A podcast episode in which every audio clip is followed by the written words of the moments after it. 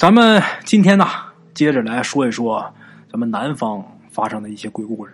我发现了，我讲的大多数鬼故事啊，都是北方的，最多的发生是东北、北京、天津这一左一右，以至于我现在这个听众啊，北京的、天津的，还有咱们东北的最多。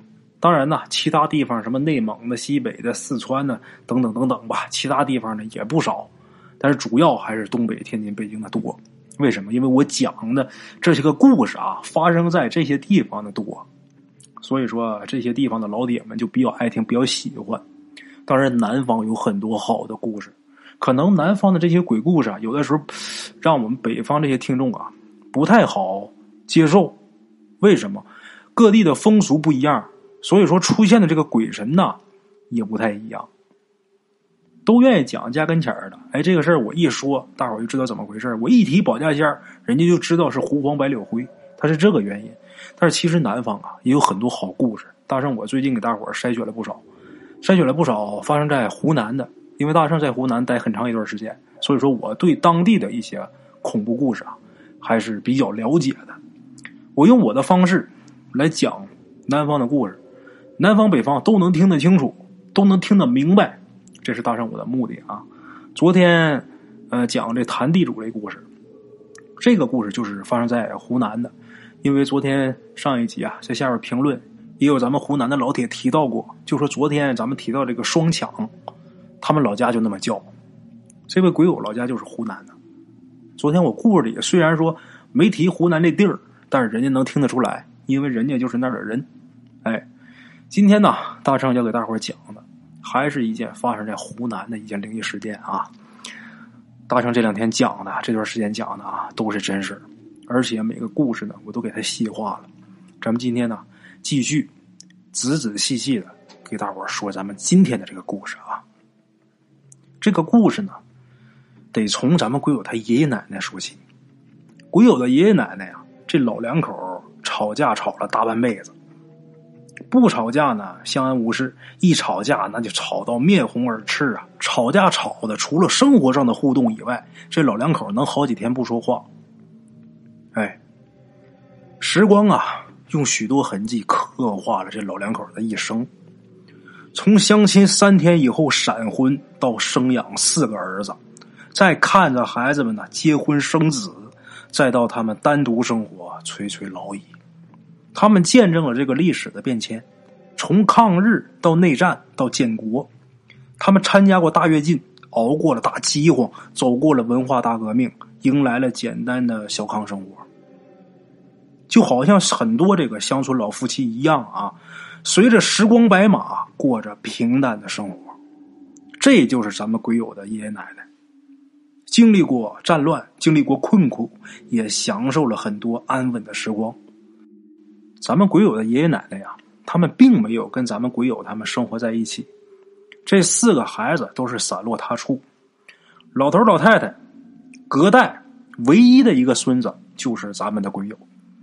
鬼友说呀，从他出生那天起呀，老头老太太每次看见他，那都跟迎接贵宾似的，给他的疼爱，给他的关怀呀，简直是数不胜数。爷爷奶奶那肯定是他父亲的父母啊。然而啊，他母亲的父母就是，按理说他该叫外公外婆，但是咱们鬼友啊也叫爷爷奶奶，没有里外之分。哎，在鬼友看来呀，这是最亲切的称呼。话说他自己的爷爷奶奶生育了四个儿子，大儿子就是咱们鬼友他父亲，二儿子鬼友他二叔，在一九九八年神秘诡异的死在了别人家里边。当时呢，有一个过路的耍龙的人呢，还预测了他二儿子的死亡，预测了咱们鬼友他二叔的死亡。这件事情的详细经过呀，那就又是另一个故事，咱们是暂且不提。咱们接着说，老头老太太的三儿子鬼友他三叔，他三叔呢是二零一二年因病去世的。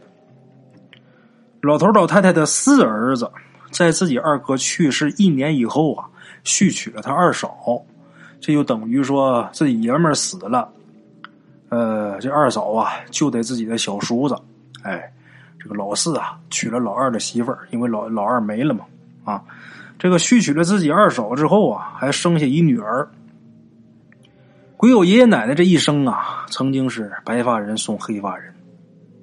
老头老太太呢，很想看见自己的孙子孙女们长大成人，但是啊，这老两口啊却没等到。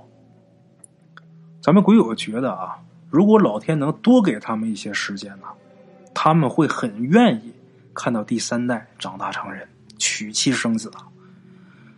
鬼友爷爷奶奶呢，老两口这一辈子啊，有一个共同的喜好，什么喜好呢？那就是抽烟。这是鬼友对老人家最深刻的印象之一啊。从抽这个自己种的、自己卷的这个旱烟，到购买这个烟卷腾云驾雾啊，对他们来说是一种享受。每逢过年过节，咱们鬼友和妹妹啊，还有自己父母。一起去看望老两口的时候，这老人家呀，就好像是带贵宾似的啊。鬼友爷爷啊，张罗着出门去买鱼、买肉、买这个非应季的蔬菜啊。老爷子就觉得啊，这东西啊是这就新鲜呐，好啊啊，在这个季节不好淘换，就觉得这是好东西，赶紧张罗给买。鬼友奶奶呢，翻箱倒柜的，就找那些他呃珍藏的那些零食啊、补品呐。这些吃的都是他们这些后辈啊来看的时候送的。老人呐舍不得吃，能存下来的就存着，等这些孩子们来了，等咱们鬼友他们来了啊，就赶紧的拿出来给他们吃。老头老太太这番心呐啊，鬼友呢，他曾经是住在他爷爷奶奶家整整一年，那时候呢，他二叔还没去世呢。他二叔对他是特别严厉，鬼友爷爷奶奶啊，那就是他的保人呐。老头老太太呀，从来没有打过咱们鬼友一下，也没有骂过他一句。再大的错也是摸摸脑袋就说得了，下回别别别再犯这种错误，就完了。哎，这爷爷奶奶疼这个隔辈人，那真是了不得呀！大圣，我是深有感触。就我爷爷那个暴脾气啊，就我爸都那么大岁数，张嘴就骂，说打就打，但是对我呀，哎呦，那却永远都是笑脸相迎啊。我爷爷，我深有感触。这个，我相信啊，从小有爷爷奶奶的各位，如果说要没见着爷爷奶奶啊，不会有这种体会；如果有见着过的，那绝对能理解这种感受啊。那是打心眼里边疼啊，那爱的都不行了呀。话说，鬼友爷爷奶奶去世以后，他才知道老两口爱他们有多深刻。他爷爷呀，好喝酒，自己家酿的这个高粱酒，一顿得喝七八两。按理说，那么大岁数啊，喝这些酒那可不少。年轻人也喝不了那些。这老头啊，常挂嘴边一句话，叫什么呢？吃饭无酒，饭菜难下口。有烟无火难成正果，你看人家还一套一套的。因为这个喝酒啊，鬼友他奶奶呀，不知道跟他爷爷闹过多少矛盾，拌过多少嘴呀。但是鬼友爷爷呀，该喝还是喝，该醉还是醉。这老太太呀，虽然是吵架，算是骂，但是自己老头喝多了，老太太也是一边抹眼泪啊，一边给他醒酒，给他洗脸。哎。话说，二零零八年开春鬼友他爷爷因为酗酒过量啊，胃出血，被送到医院里边住了一个星期的院。鬼友他奶奶那一个星期呀，根本就没好好休息过，带着换洗的衣服啊，陪着自己老头一直到出院。鬼友他爷爷出院以后啊，亲朋好友都过来看，纷纷都劝这老爷子啊，少喝点酒吧。你最好是能戒的话，把烟都戒了吧。大伙苦口婆心的这么劝呐，让鬼友他爷爷呀也有点过意不去，点点头，算是答应一定戒酒。从此以后啊，鬼友他爷爷从康复以后啊，真的就是滴酒不沾。其实咱们鬼友知道啊，那一回啊，鬼友他奶奶呀，抹着眼泪啊，在他们面前，那哭的跟个孩子似的，而且呀。就请他们呐，请他们所有人说：“你们都去劝劝老爷子，戒酒吧。老太太当时说了，老太太说这么一句话：老太太管自己这个老头啊叫老关子。老关子要是喝酒喝死了，我怎么活呀？如果要死的话，我也得死他前面啊。他死了，剩我一个人，我受不了啊！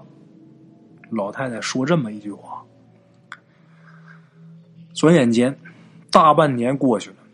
二零零八年十月的一天，鬼友他爷爷有这么一个表侄儿啊，结婚，结婚办酒席嘛。这个酒席啊，就在咱们鬼友他们市里的一家酒店。鬼友他爷爷奶奶呢，也是过去庆贺啊。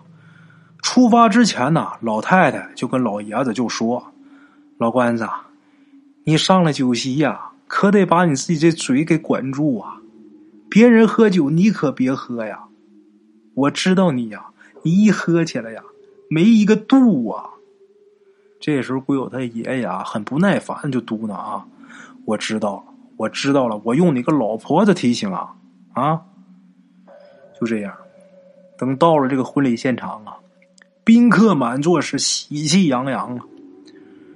鬼友他爷爷呀是长辈啊，自然是被邀请跟新郎新娘以及双方父母还有其他长辈啊、介绍人呐这些人呐坐一桌。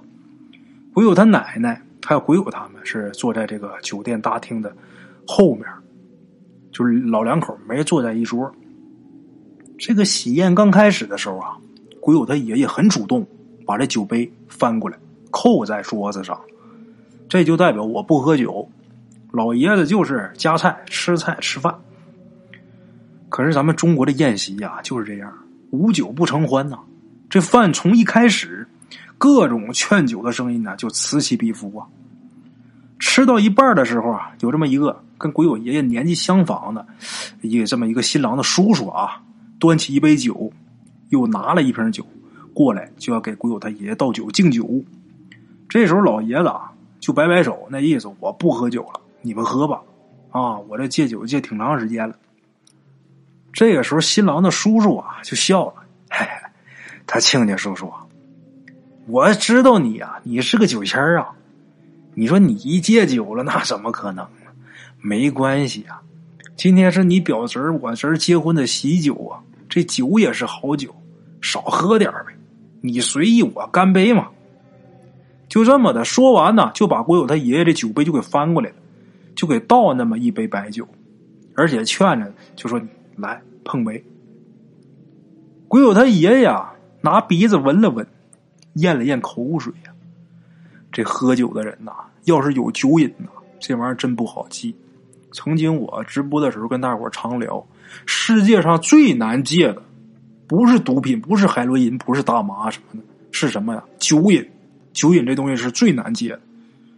老爷子这会儿闻了闻，咽了咽口水，这酒香把肚子里的酒虫啊给勾出来了。然后自己也是安慰自己，这喜酒嘛，就喝一杯嘛，啊，就这么的，颤颤巍巍的把这杯酒端起来，然后一口干了。说到这儿啊，大圣得批一下，得说一下，咱就得说这个，不说别的，说这劝酒。其实啊，喝酒这种事儿，都说呀，喝酒啊，酒越喝越厚。这个耍牌呀，打牌的，这个耍钱的，钱越耍越薄。这酒都是互相让着敬，这耍钱呐，是你赢我的，呃，我赢你的。所以说，宁可喝酒不打牌。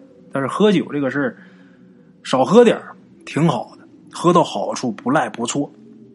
人家如果坐在一桌的时候啊，人家不愿意喝酒的话，各位啊，咱都别劝，真的都别劝呐。反正你们别人我是不知道，反正搭上我呀，我本身不胜酒力，我在酒吧工作这么多年，那地方那整天在酒缸里泡着呀，这么多年你看我不喝酒，我非常有原则，因为我知道我自己喝完之后是什么德行。但是就有好多好朋友架不住劝。人家一劝，他自己就喝了就不行了，那就趴地上爬，那都跟跟跟动物似的，那洋相出了，那都出到家了。你一这样，给你劝酒那位他乐够呛。所以说，谁给我劝酒，大圣我反正是从来啊，我要说我不想喝了，谁劝都不好使。我不管你是老板还是谁，就曾经就出过这种事。有人给我劝酒，一般给我劝酒的，我都先告诉我不喝酒，我不会喝酒。为什么不会喝？我说我酒精过敏，我是真有一点酒精过敏啊，但是也没那么严重。我说我酒精过敏，我喝不了。他要说还劝，我就再说一句：这个君子啊，不强人所难，我喝不了酒。这时候他如果还是气儿的拔了，你得喝酒啊，你不够朋友啊，是不是？你看这一杯酒都不喝，咱们以后怎么做朋友啊？我这个是他如果还是这样的话，我就直接告诉他，那就别做了。我跟你做什么朋友啊？怎么的就非得看着我喝多出洋相你就乐吗？还是怎么的？真的啊，所以说奉劝各位啊，咱也别劝酒。另外一个，咱自己这酒啊，如果感觉到量了，谁劝咱也别喝。喝完酒之后啊，耽误事儿啊，而且把自己的身体喝坏之后，遭罪的是咱们自己的亲人。那最多你说你要喝躺下了，你这些酒友啥的，也就是能来拎个果篮来看看你。哎呀，你可好好养病吧。然后人家该干嘛干嘛，该潇洒潇洒。你说你躺床上，你家人哭天抹泪的，你图什么呀？啊，那大圣说话呀，说的有点不好听，但是理儿啊，话糙理不糙，这个理儿就是这么个理儿。哎呀，闲话少说啊，这个说说就跑偏，咱们接着说，接着说鬼友他爷爷，这一口酒下肚之后，这一下可就变得一发不可收拾啊。这酒瓶里边剩下这些白酒，都让这老爷子自己给喝了了。这时候，刚才劝酒那新郎叔叔啊，看这情景啊，心里边有点打鼓了，然后就说：“那个亲家，亲家，你慢点喝啊，你慢点喝，你还少少喝点那酒有的是啊，待会儿这个酒席一散，给你带一箱回去，你慢慢喝啊，弄一箱回去，你别这么喝。”这时候，鬼友他爷爷啊。脸也红了，这嘴里边满口酒气呀。他喝了小一瓶啊，这神态很自然，就说：“没事那意思啊，没事这才多少酒啊？我喝酒那很厉害。说完之后啊，转头啊，自己起身又拿了一瓶旁边桌的一瓶酒。那桌没人喝酒，他把那瓶拿过来，这酒还没开封呢，他把这盖给拧开了，然后啊，又开始反劝刚才给他敬酒这位。他俩在这滋溜又喝上了，这喜宴还没结束呢，这一瓶又让老爷子喝完了。这新郎他叔叔刚才来劝酒那位根本没喝多少，一大半一多半都让鬼友他爷爷这老爷子给他喝了。喝完之后，老爷子是继续夹菜吃饭。吃完自己面前的一碗饭之后啊，鬼友他爷爷打一酒嗝，然后晃晃悠悠站起身啊，就问这卫生间在哪儿。这酒店的卫生间呐，就在这走廊的尽头。但是鬼友他爷爷啊，可没往这个走廊方向走，他是慢慢的朝酒店外边走出去了。还没走出酒店这大门多远的时候，这时候就有一服务员看见老爷子摔地上了，不省人事。简短结说，老爷子被送到就近的医院。住院的第二天呐，这医生检查完以后，就跟鬼友他奶奶还有陪同的这些亲友们，神情严肃的就说呀：“对不住了，各位，我们尽力了。具体也不知道是什么情况引起的昏迷，老人呢现在呢已经是半身不遂了，而且呀，我们还查出来，老人家有严重的高血压、心脏病、支气管炎，还有胃癌，脑袋还有脑血栓。”这些个病里边最严重的，就是胃癌。胃癌已经确定是晚期了，癌细胞已经扩散了，再加上老人家现在已经瘫痪了，他这身子只有半边是有知觉。老头醒过来是没有什么问题，啊，但是这人呐不行了。对不起了啊，你们也别浪费钱，也别浪费时间了，我给你们办出院手续，赶紧带回家吧。老人如果醒过来以后啊，他想吃什么，你们就给他吃点什么。对不住了啊，来吧，来一位家属跟我来办出院手续吧。大夫扔下这么一番话，医生这话啊说的挺轻松，但是字字啊就跟晴天霹雳似的。把在场的这些人呢心都给震碎了，谁都不相信呐，摔一跤怎么摔出这么严重的病来了？鬼友的父亲还有鬼友的三叔不相信，那时候鬼友他三叔还没死呢，他三叔是一二年才因病去世的。鬼友他爸和他三叔就不相信，就觉得呀，或许是这医院的医生啊判断有误，这是不是误诊呢？昨天这老爷子还活生生的，还能到处走呢，还去参加喜宴呢，这怎么就就这么快，这人就这样了呢？就这样办理出院手续。鬼友他爷爷出院以后啊，没回家，直接给人送到了省会中心医院，送到了长沙的一家医院。这家医院。算得上是他们长沙最好的医院了。正好在这个医院里边，鬼友他们家有一个亲戚啊，在这当副院长。他们提前呢跟这亲戚打好招呼，等老头到了之后啊，就各种检查。可是等医院出具这个诊断书的时候啊，再一次的让鬼友他们所有人呐揪心不已呀。两家医院出具的诊断结果一模一样。而且呢，这家医院给出的结果，给出的建议，同样也是让家属把人领回家，然后听天由命。这个结果啊，让咱们鬼友他们呢心痛不已，但是也没有办法不接受现实。哎，鬼友他爷爷回家之后，躺在家里边，人还是昏迷的。每天来看望他的亲友是络绎不绝。看着躺在床上啊，浑身插满针管、导尿管、输液管的老爷子，所有的亲友都很难受，因为这老爷子并不让人反感、让人讨厌。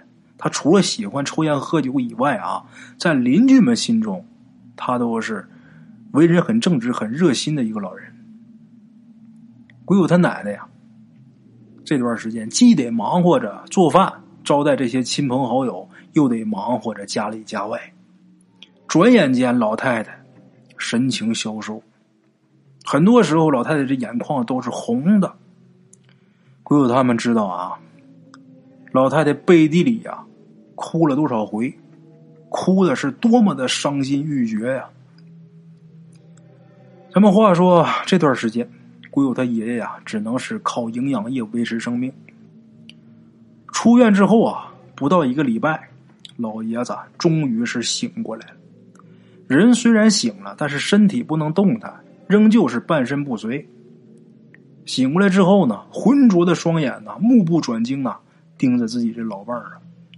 这嘴唇动着，想说点什么，但是有心无力，这话说不出口。我有他奶奶呀。趴在自己老伴这个床前呐，哇的一声就哭起来了，一边哭一边埋怨呐：“老关子，说了不让你喝酒，不让你喝酒，你为什么记不住话呀？你说你现在这样，你让我们怎么办呢？你让我们怎么办呢？你是不是想扔下我这老婆子不管呢？啊，老天爷呀，怎么不让我跟你一样？”干脆都死了算了呀，到底下还能做个伴儿啊！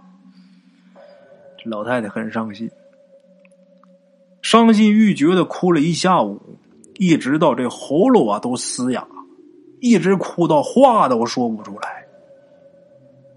哎，就在那天晚上啊，鬼友他奶奶跟他们一起吃了一顿饭，这顿饭做的挺丰盛。在这个席间呢，老太太跟他们商量交代了一些事情。什么事情？可以准备一口棺材了，不用太好的。然后准备啊，随时通知其他亲朋好友。鞭炮跟黄纸准备好。都管先生就请隔壁村的五爹。这个都管先生啊，就类似于咱们北方的阴阳先生吧。呃，类似于阴阳先生，也类似于大治病，就是丧事的大小事务，他都管，这叫督管。督管呢，就请隔壁村的五爹，墓地呢就选在呃自己家的墓山上，找一个空旷的位置，不要铺张，不要浪费，一切从简。鬼友他奶奶说这些话的时候啊，鬼友他们都莫名其妙，就想这人还没去呢，说这些干什么呀？但是他们还是一一的都应承了，就说您老人家不用操心啊，一切有我们呢。就这样啊，老太太跟他们吃了一顿饭。饭后啊，鬼友他奶奶收拾碗筷、打扫卫生，里里外外整理的是干干净净。收拾完之后，老太太又去洗了一个澡，又换上自己过年时候穿的那个新衣服，拉着咱们鬼友的手。告诉咱们鬼友啊，你得好好听话。随后，老太太又准备好香蜡、黄纸、一碗白米饭，还有一瓶白酒，而且告诉咱们鬼友他们所有人啊，你们都各自休息，都各自休息。老太太要一个人照顾老爷子。当时所有人都不明白啊，照顾老爷子，准备香蜡、黄纸干什么呀？这时候，咱们鬼友他爸啊，就问了一句。结果啊，被他奶奶给骂出去了。老太太从房间里边锁住了房门，把窗帘也给拉上了。他们大伙这时候百思不得其解呀，就敲门呐，啊，敲门问这什么情况啊？敲了一会儿之后，这老太太把门打开了，瞪着眼睛，瞪着他们所有人啊，这声音嘶哑的跟他们说啊，跟他们喊，就说告诉你们都去休息就得了。谁再敢敲门，我打折谁腿！哎呀，咱们鬼友，包括鬼友他爸、鬼友他叔叔，真被老太太给吓着了。老太太从来没有大声骂过他们，没有骂过这些后辈不知道今天老太太怎么了。走啊！鬼友还有他爸爸、他叔叔他们，都聚集在他四叔这房间里边。就讨论着这个事儿，就说刚才是咱妈怎么这样呢？啊，鬼友他四叔这时候说呀：“你们没发现咱老娘在房间里边这桌子上点着香、点着蜡吗？这是跟祭拜祖宗似的，这是什么情况？”这个时候啊，大伙就猜，或许这老太太是拜祭一下祖宗。求祖宗保佑老爷子能够好起来吧，啊，都这么猜。这一宿啊，鬼友他们没敢去打扰这老太太，除了鬼友他爸啊，又去敲了一次门，里边也没人答应。他以为老爷子老太太休息了，然后就回去睡觉了。其他人都睡在他二叔家，一直到第二天清早。第二天清早，鬼友他们一家才一起到了他奶奶的房门外。鬼友他妈妈还有婶婶啊，把这饭呐、菜呀都做得了。鬼友他爸还有他两位叔叔一起去了他奶奶房间呐，叫他奶奶起床，然后再看看鬼友他爷爷的情况。鬼友他爸呀，敲了敲门，没人答应，没人应。再敲，这门还是没人开。然后鬼友他爸呀，就喊自己老娘啊，喊了几声之后啊，仍旧是一片寂静。就在鬼友他爸觉得这事儿有点不对劲的时候，这房间里边啊，突然间传出了一声大哭。这个哭声是鬼友他爷爷的声音。鬼友他三叔啊，一听到这个声音呐，把门一下都给撞开了。门一开之后，大家是鱼贯而入啊。里边的这个情况啊，让鬼友他们呢有点缓不过来神儿。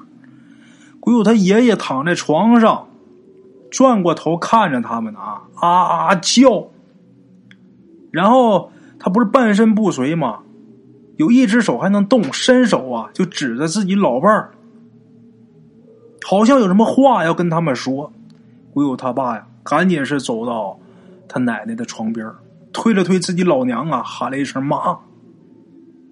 鬼友他奶奶还是一动不动，闭着眼睛躺着，喊了几声之后，鬼友他爸也是小心翼翼啊，这手颤颤巍巍的握了一下自己老娘的手。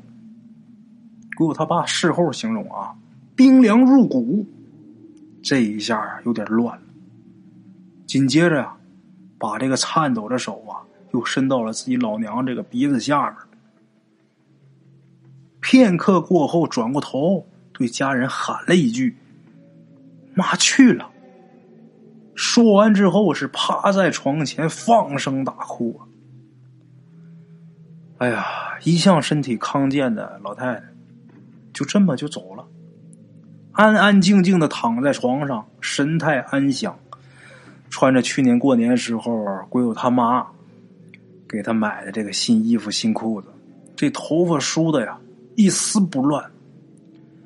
老太太呀，内侧的这个枕头上啊。放着三个红包，每个红包里是放着新旧不一的十张百元大钞，一个红包里一千块钱给这仨儿子。他们家不是四个儿子吗？老二不是没了吗？老太太准备撒红包，一家一个。奶奶去世的消息啊，就好像是一阵龙卷风，卷来了所有与之有关的亲戚朋友。鬼友的爷爷瘫痪在床，鬼友的奶奶突然辞世。这两件事让亲友们是悲上加悲，痛上加痛啊！所有人都觉得奇怪啊，老太太怎么突然间就去世了？前些天来看鬼友他爷爷的时候，老太太还好好的呀。哎呀，这个问题啊，没人能给出一个合理的答案。去年鬼友他奶奶去市里溜达的时候，溜达玩的时候啊，呃，家人们还顺便啊带着老太太去做过体检。这个体检证明啊，老太太身体啊。没大碍，什么大毛病没有，就算是有点小毛病啊，不至于要命，不至于走的这么急。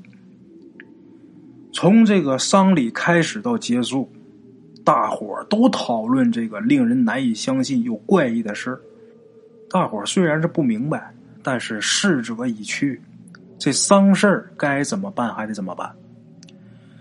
鬼友他奶奶这个丧礼呀，很简单，这也是老太太的遗愿。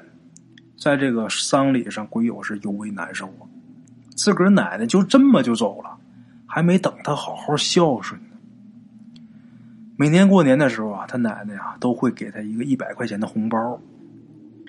他奶奶呀到死都没忘了他。或许呀，咱们鬼友是老太太唯一的亲孙子吧。在亲戚们给鬼友他奶奶入殓的时候，在老太太这个衣服的里兜翻出一红包。这红包上面啊，呃，有咱们鬼友的名字。红包里边装着六百六十六块钱。这红包，这个红包皮上还写着“祝奶奶跟爷爷长命百岁”两行字。鬼友亲戚把这个交到咱们鬼友手里的时候啊，咱们鬼友才想起来，这个红包啊，是咱们鬼友上初二那年正月的时候，他奶奶给他的拜年钱。那年给的多，给了六百六十六。咱们鬼友走的时候啊，在这个红包皮上啊写上他名了，而且还写上这么两句祝福的话。写好之后，咱们鬼友是偷偷的把这钱呢放到这老人的床上，拿枕头给压上了，放到这个枕头下面。鬼友没想到啊，这红包啊，老太太呀一直是保存至今呢。老太太。按照自己的遗愿啊，埋在了自家的坟山里边。埋完鬼友他奶奶以后啊，已经是到了下午五点多。就在咱们鬼友他们一行送葬的亲友回到他奶奶家的时候，却发现他爷爷已经是躺坐在床上了，身上各种医疗管这时候老爷子自己已经拔出来了。鬼友他爷爷啊，就在床上。呆呆的，什么说是躺着不是躺，说是坐着不是坐着，在那靠着，看着他们回来以后啊，用手就指着他们，就喊了他们各自的名字。之前老爷子不是说不出来话吗？这会儿能叫出他们名字了，眼睛也红了，老头哭了。咱们鬼友说，这世间的事儿啊，真的就是这么奇妙。他奶奶走了，他爷爷却能动了，这一悲一喜呀。拨动着家人的这个心弦呢。鬼友他爷爷确实能动了，他让人扶他下床，慢慢的啊，在地上溜达着，看着忙碌的大家呀，老头是呆呆的看了好一会儿啊，然后呢，站起身，叹了一口气呀，回到自己房间里了。等亲友们散去啊，留下鬼友他们这些直系亲属，大家就围在一起啊，坐在鬼友爷爷床前，就问鬼友他爷爷这个状况。鬼友他爷爷啊，捧着他奶奶的遗像啊，就摸着这个照片，头也不抬。大伙问呢，老爷子就光说我没事了，我身体没事了。可是你妈没了，跟这些孩子说啊，你们的妈没了。老婆子，你真傻呀！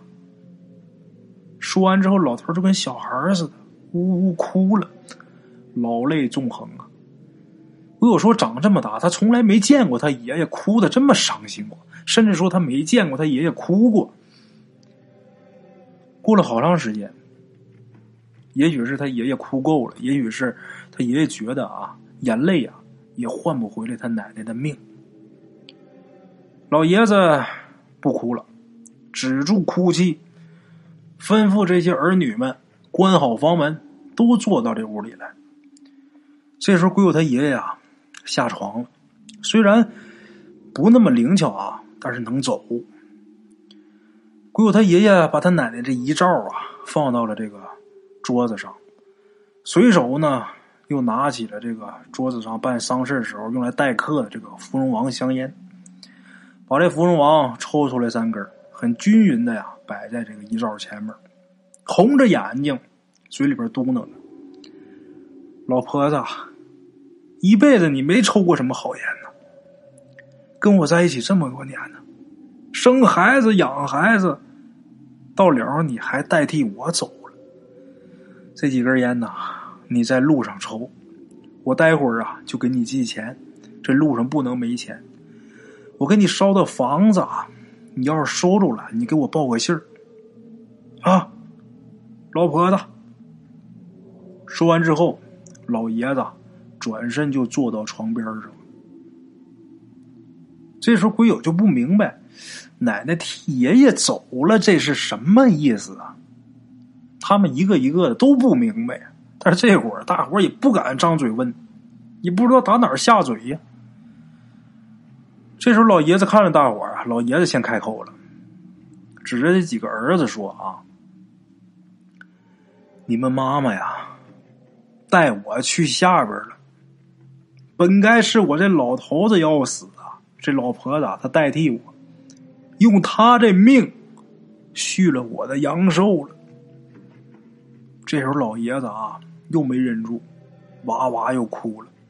这个哭声啊，里边有难过，有自责，有遗憾，更多的是不舍呀。老爷子说呀：“你们不知道，你们老娘啊，在还没生你们几个的时候啊，她就是神婆。”他能请鬼请神，他能跟鬼神说话。要不，他怎么能会辟邪驱煞呢？你们老娘啊，嫁给我之前，他就学了这一套了。那时候我一直反感他弄这些东西，我反感他弄这些神神鬼鬼的。好在知道的人也不多，他娘家人呐知道，但是都已经去世了。从你们出生以后啊。你们娘是含辛茹苦把你们养大，文化大革命的时候啊，正因为我之前不让他搞这些，所以说他逃过一劫，要不然呐，早被整死了。你们都不明白怎么回事吧？我告诉你们吧，这老婆子她死那天晚上啊，准备香蜡黄纸一碗白米饭一瓶酒，这就是他请鬼去地下给我续命用的东西。老婆子把你们关在门外啊，是不想让你们知道这些东西，更不想让你们知道他要代替我去死。那天晚上啊，他施了法了，阎罗殿的鬼差呀上来了。你们娘啊，就坐在我面前，我既不能开口说话，我身体又动不了，但是我心里清清楚楚的呀，我眼睛好使啊，我眼看着这鬼差上来。把你娘的魂儿给带到地下去了。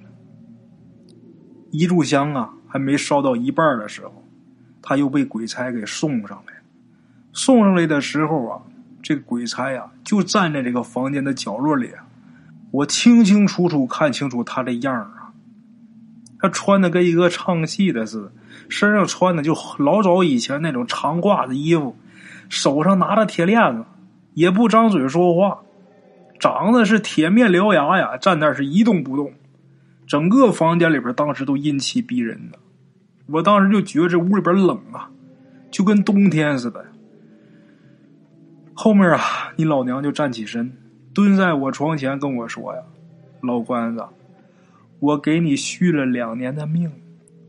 老关子，你别怪我扔下你，我害怕呀，我怕你走我前面丢下我一个老婆子，我怎么过呀？”这时候。鬼友他爷爷啊，他想说话，但是说不出口。鬼友他爷爷接着说：“你们娘啊，跟我说了好多话，让我戒烟戒酒，让我不要出远门让你们一个一个呀都听话，他会保佑你们一家家的都顺顺利利的，还不让我告诉你们他是怎么死的。”说完话呀，老婆子就在柜子里边收拾起来了。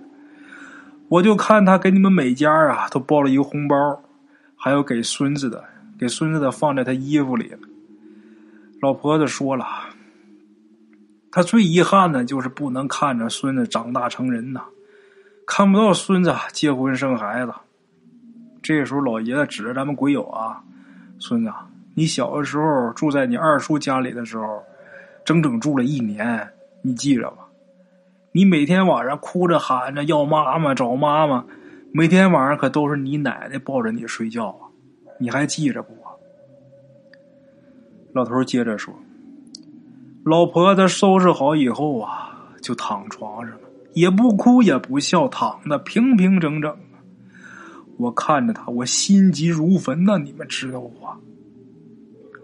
老婆子躺在床上，最后一句话呀，就是他走了。”等他埋葬肉身以后啊，我这病就能好。等两年后的今天，他会来接我。你们娘说完这句话，就被鬼差锁了魂儿。我就看着他这魂儿啊飘出窗户，然后你娘啊就睡在床上没动静。刚好啊那一炷香着完，蜡也灭了。老婆子，你真傻呀！人都得死啊！你何必给我续命呢？你三年命续我一年命，给我续了两年，你六年寿没了。老婆子，这人跟鬼的交易，这事儿怎么能干呢呀？说完这个事儿的经过呀，老爷子又是仰头痛哭。鬼友他爷爷描述的这个过程啊。让他们一家人是非常震惊，但是除了震惊之外啊，更多的是伤心。鬼友忍住了，忍住这哭啊，上前握着他爷爷这手，想说点什么，想安慰安慰他爷爷，但是不知道从哪儿开口啊。他当时不知道他是否相信他爷爷的话，但是他奶奶的去世，还有他爷爷身体突然间变得变好了，突然变得无恙，这却是真的。话说呀，鬼友他奶奶在去世的头七，鬼友他们又都到了爷爷家去祭拜。鬼友他爷爷坐在大门口，没抽烟也没喝酒，就是呆呆的在那坐着。看到他们来了呀，鬼友他爷爷赶紧站起身啊，就说去准备点菜，就像以前他奶奶在的时候一样的。祭拜过他奶奶之后啊，中午的时候，几家人呐坐在一起吃饭。鬼友他爷爷没喝酒，席间，鬼友他爷爷跟他们说：“你们放心吧，你们老娘啊，在下面过得很好。昨天晚上啊，他给我托梦了，说房子住着很舒服。